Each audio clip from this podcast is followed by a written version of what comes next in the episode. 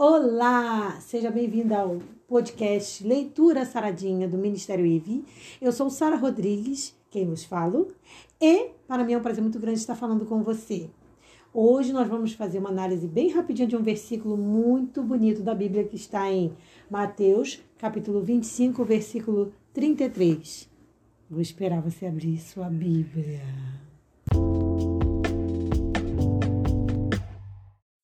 Agora, para aqueles que não abriram a Bíblia, fazendo de conta que todos abriram, vamos ler juntos.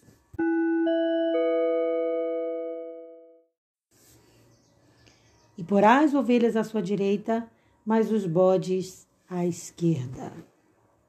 Isso mesmo que você ouviu. O verso Mateus 25 é um verso o, verso, o, o texto Mateus 25, do verso 33, é bem pequenininho. E porá as ovelhas à sua direita, mas os bodes à esquerda. Simples assim. Ou seja, separá-los-á.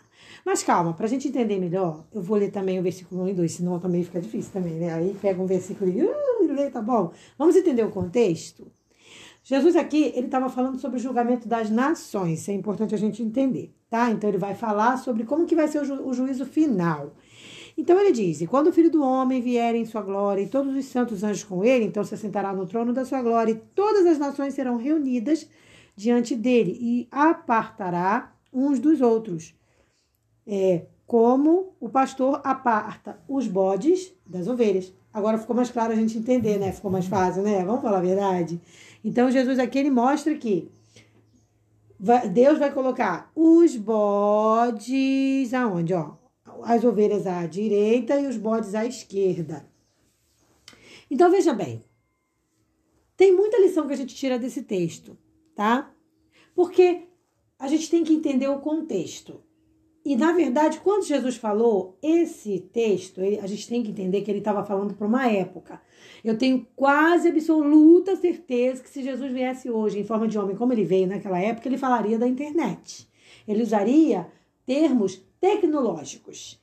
Mas ali, Jesus estava falando para pessoas cuja realidade era outra. Então, Jesus estava falando do dia a dia deles. E era comum ali os pastores realmente separarem os bodes das ovelhas. Isso era uma coisa comum, tá? Então, eles, os bodes e as ovelhas, pastavam juntos durante o dia, mas quando ia vindo ali à tarde, o pôr do sol, o pastor vinha e separava.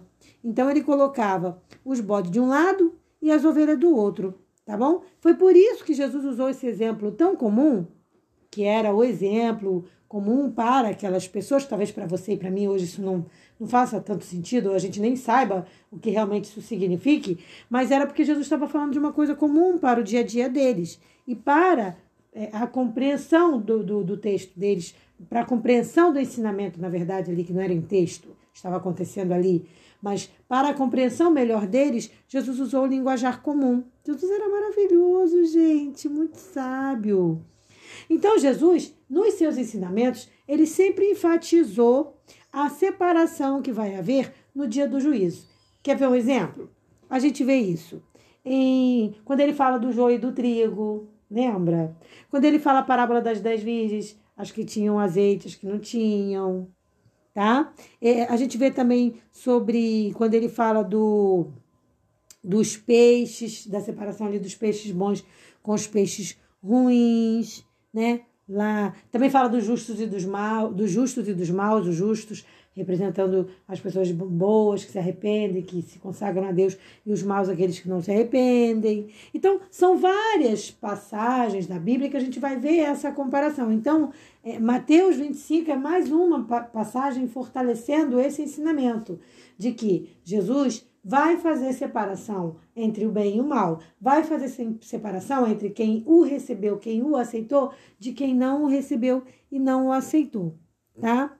Do servo bom, do servo mal também, a gente vai ver essa, essa separação também, né?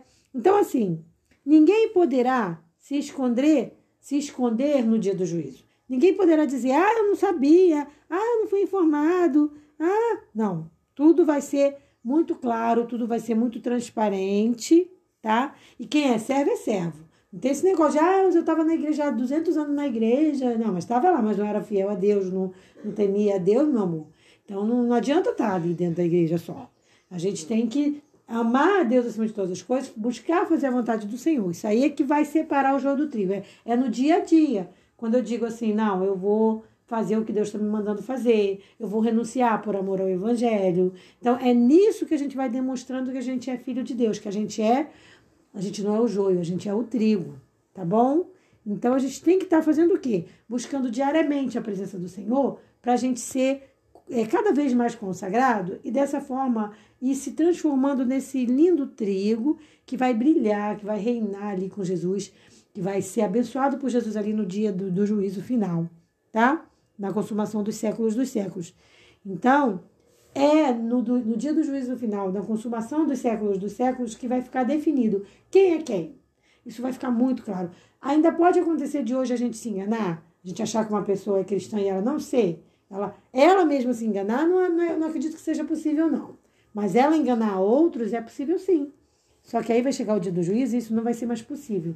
Porque Deus vai passar tudo como um filme, vai, vai ser tudo transparente. Você vai poder ver ali tudo que, que aconteceu e entender tudo. Então, o nosso maior cuidado tem que ser o quê? Estar buscando diariamente a presença do Senhor. Eu sempre friso isso, né? Não sei se você já reparou. Se você ouviu outros podcasts meus, você vai ver que eu friso muito isso, essa coisa do buscar diariamente a presença do Senhor. É porque eu entendo que a gente não tem desculpa para não buscar a Deus. Não tem essa de, ah, mas eu não tive tempo de ir no meu quarto orar. Ué, hora onde você está. Ah, mas eu não tive tempo de ler minha Bíblia. Ué, ouve um podcast, leitura saradinha. Ah, não, não, não tem como, não tem desculpa. Você pode sim, nós podemos, tá? Eu, serve para mim também. Nós podemos e devemos diariamente estar buscando a presença do Senhor, nosso Deus, e buscando conhecimento através da Sua santa palavra. Que Deus nos abençoe e que tu possas, né? E eu também, agora eu falei igual o gaúcho, que tu possas estar buscando diariamente a presença de Deus, que eu também, que esse seja a nossa maior meta de vida, tá? Amanhã, gente, é Páscoa. E a Páscoa é a celebração do quê? Da ressurreição de Jesus. Então, que nós possamos celebrar né? Se você estiver na sua igreja, se você tiver igreja ou não, que nós possamos celebrar a ressurreição de Jesus nas nossas vidas, porque foi essa ressurreição que nos deu o, a liberdade de hoje podermos, inclusive, nos aproximarmos de Deus. Sabe essa coisa que eu falei, de você estar diariamente buscando a presença do Senhor? Isso só é possível porque Jesus morreu e ressuscitou. Foi Jesus que abriu essa porta de oportunidade para nós, porque senão nós nem poderíamos pensar na possibilidade de orar a Deus, porque isso não seria impossível. Então, que nós possamos agarrar essa oportunidade abraçar essa oportunidade de nos aproximarmos desse Deus maravilhoso, Deus é, né? Deus é maravilhoso. Entendermos quando Ele não atende a uma oração nossa, entendermos e agradecermos quando Ele atende, e acima de tudo, estarmos dispostos a fazer a vontade dEle. Um forte abraço e até o nosso próximo encontro. E não se esqueça, se você ainda não se inscreveu, se inscreva no canal da Sara Rodrigues, cantora. Sara com H. Vou terminar, como sempre, esse podcast. Eu quero terminar cantando. Hoje eu vou cantar para você uma, uma uma música que eu acho muito bonita. Você pode ouvir lá no meu canal do YouTube, tá lá a música Eu Pertenço a Ti. É uma música que eu fiz num momento muito especial da minha vida, que eu não me recordo agora, mas depois quando eu lembrar eu vou contar pra você. Mas eu lembro que foi num momento muito especial, tá? E ela fala do momento de comunhão, do quanto a gente às vezes se afasta de Deus. Ela fala exatamente disso. Olha que lindo, vou cantar um trechinho para você. Muito tempo já passa que não oro para ti, Senhor. Vem me socorrer, me envolve em tua graça, para que eu possa descansar e em teus braços seguir. Aí você canta comigo o coro. Eu quero sentir o teu toque de amor. Eu quero, quero perceber tuas bênçãos em mim, me fazendo em ti confiar, restaurando meu viver. Pela tua graça eu quero vencer. Aleluia. Sob tuas asas eu vou descansar. Pois confiando em ti, meu Senhor, eu sou mais que vencedor. Eu pertenço a ti, Senhor, Senhor. Eu pertenço a ti.